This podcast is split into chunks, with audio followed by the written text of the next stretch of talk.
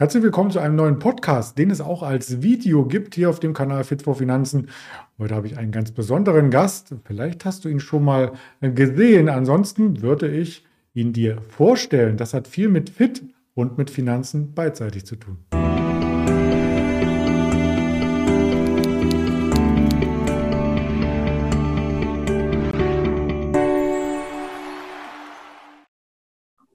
Damit möchte ich dich auch nicht weiter auf die Folter spannen und sag erst einmal nur ganz salopp und freundschaftlich Hallo Saki. Hallo Andreas. Ja, lass uns erst einmal, bevor wir dich näher vorstellen, den Spannungsbogen noch mal ein bisschen weiterspannen. Vielleicht macht es bei dem einen oder anderen Klick, der dich schon mal gesehen hat und erstmal die Frage erörtern. Du bist einer von ganz vielen Telekom-Aktionären, beziehungsweise jemand, der die Telekom bei der Emission damals 97 gekauft hat. Das gibt es auch selten, oder? Ja, tatsächlich hatte 1997 äh, die Telekom-Aktie bei äh, der Mission äh, gekauft. Äh, natürlich zu einem Spottpreis.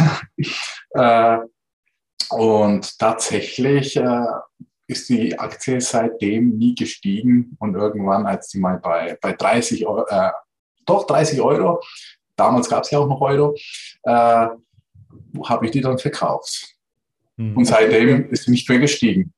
Also ich wäre immer noch bei dieser Aktie ja, mit Verlusten da gewesen. Vom Kursniveau, das begegnet mir öfters, diese Aussage der Telekom, man konnte da gar kein Geld verdienen, aber unterm Strich, und das ist ja fast schon Finanzinsider-Wissen, gab es auch jedes Jahr eine satte Dividende. Wenn man die wieder reinrechnet, müsste man so plus minus null jetzt sein. Ja, das waren, denke ich mal, 50 Aktien nur, aber ich war jung, mhm. 97, da war ich 18, 19 Jahre alt. Mhm. Und äh, die, die Beratung war mangelhaft damals. Mhm. Ja. Deswegen habe ich, die, deswegen hab ich die dann auch verkauft. Da war ich ein Neuling im Aktienkauf.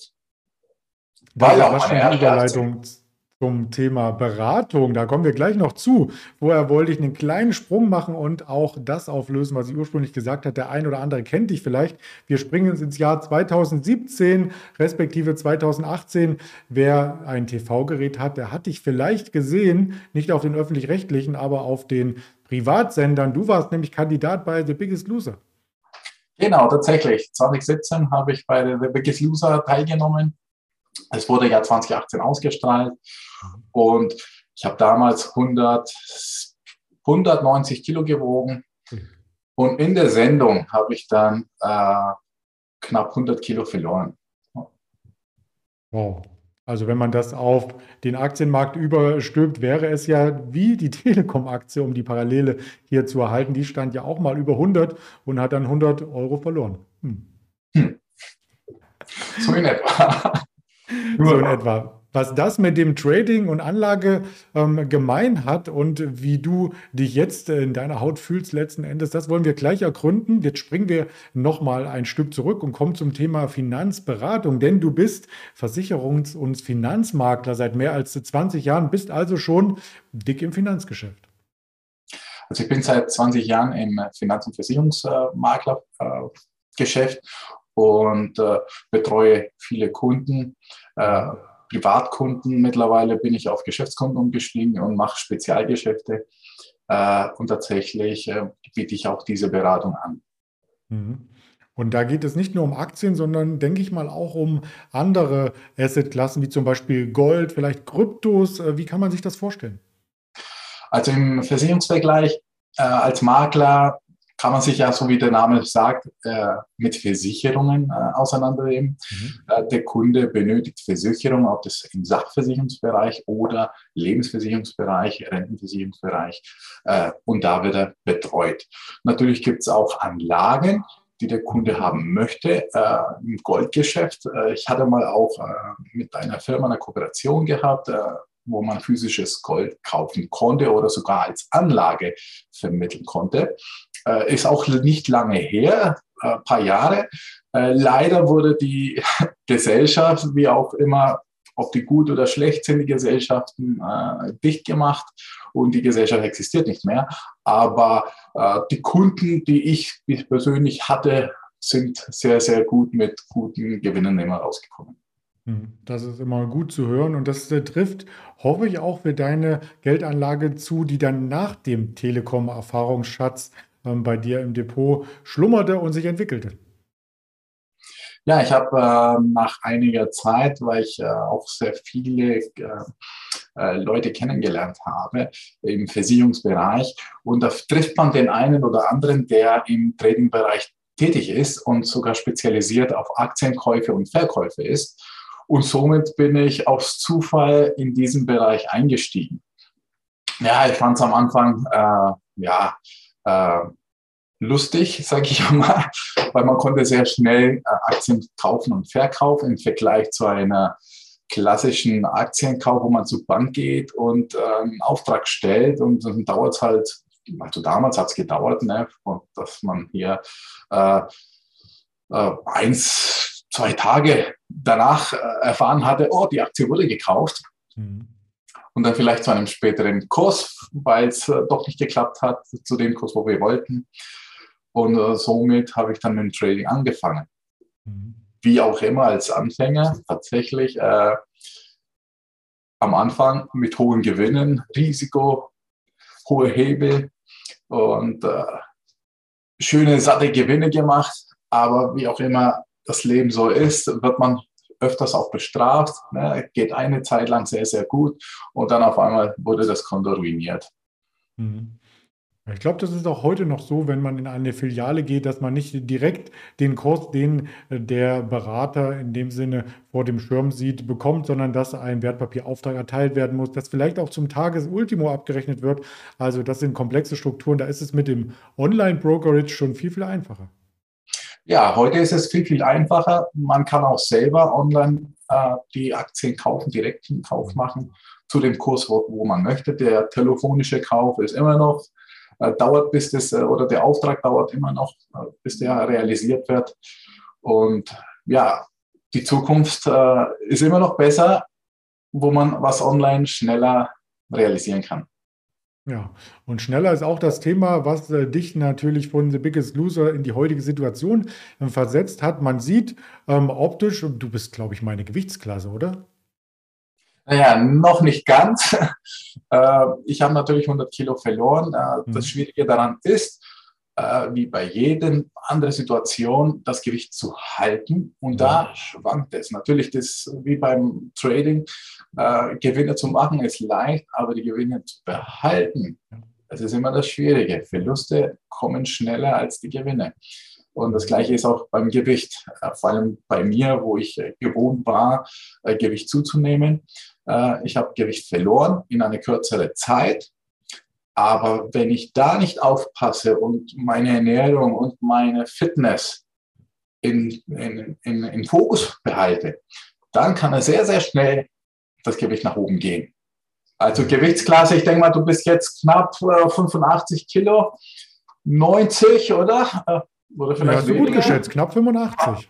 Ja, 85, genau. Ne? Ich habe knapp 20 Kilo mehr. Mhm. Äh, und äh, dahin möchte ich auch äh, kommen, auf die 85, 90 mhm. Kilo. Dann bin ich genauso hübsch wie du.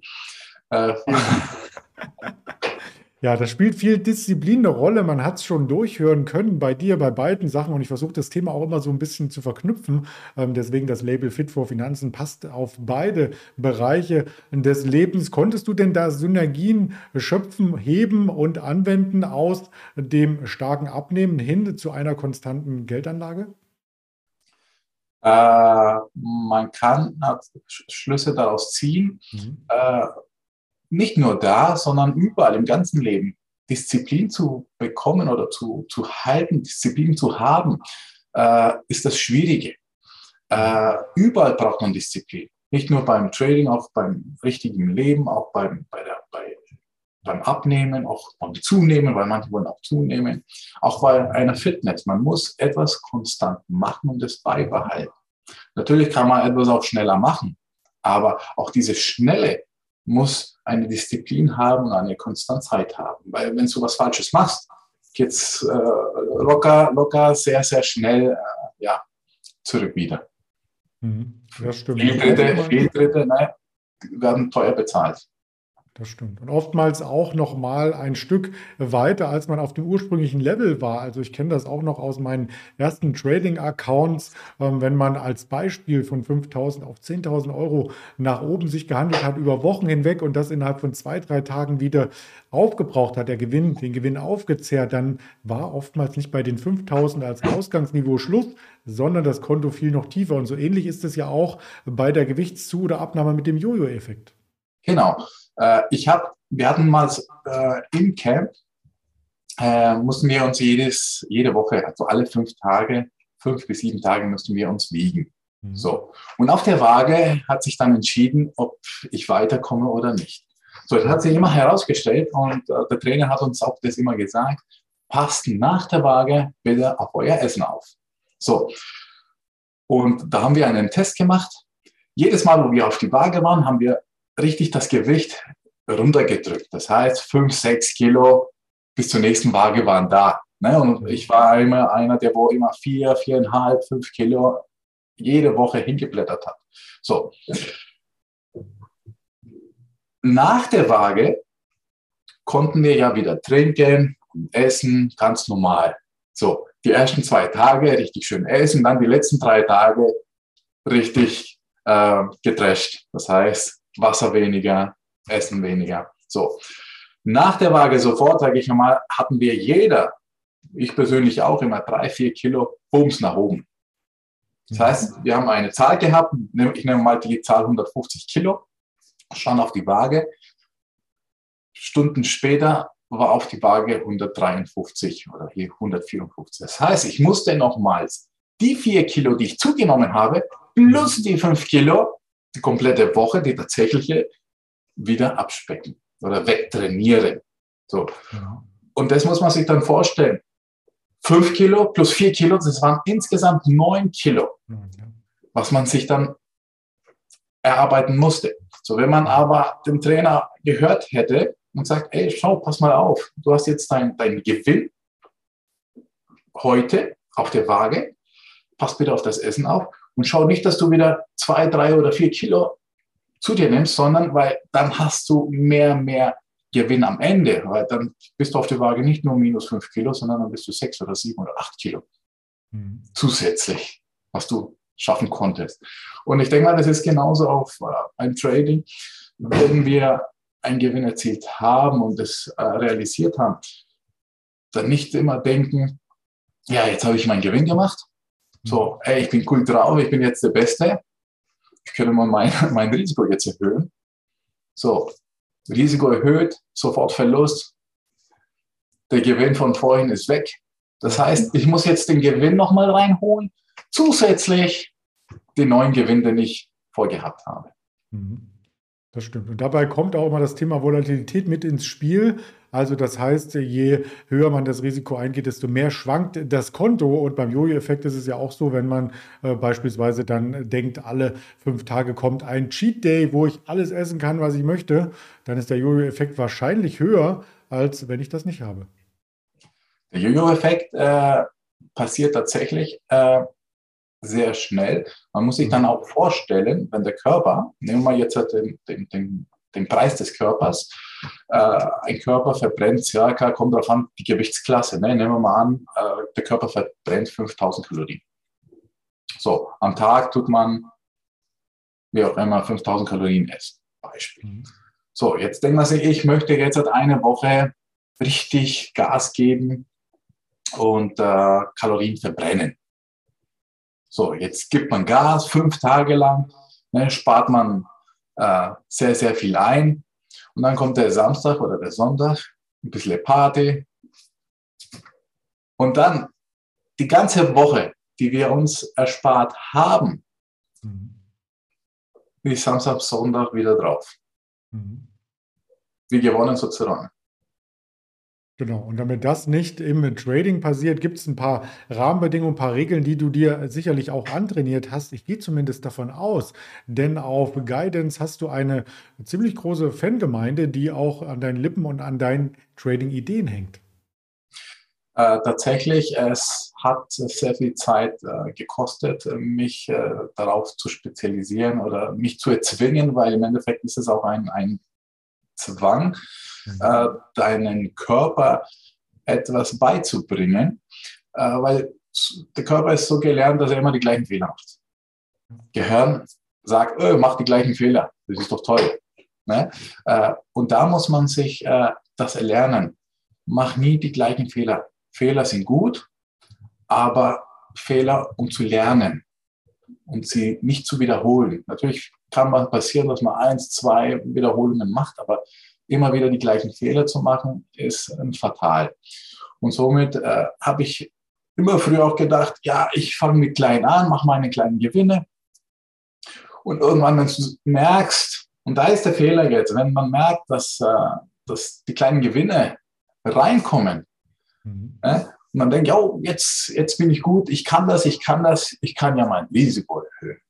Und sobald das Risiko erhöht wird, ja, dann ist der Fehler da und dann wirst du sofort bestraft.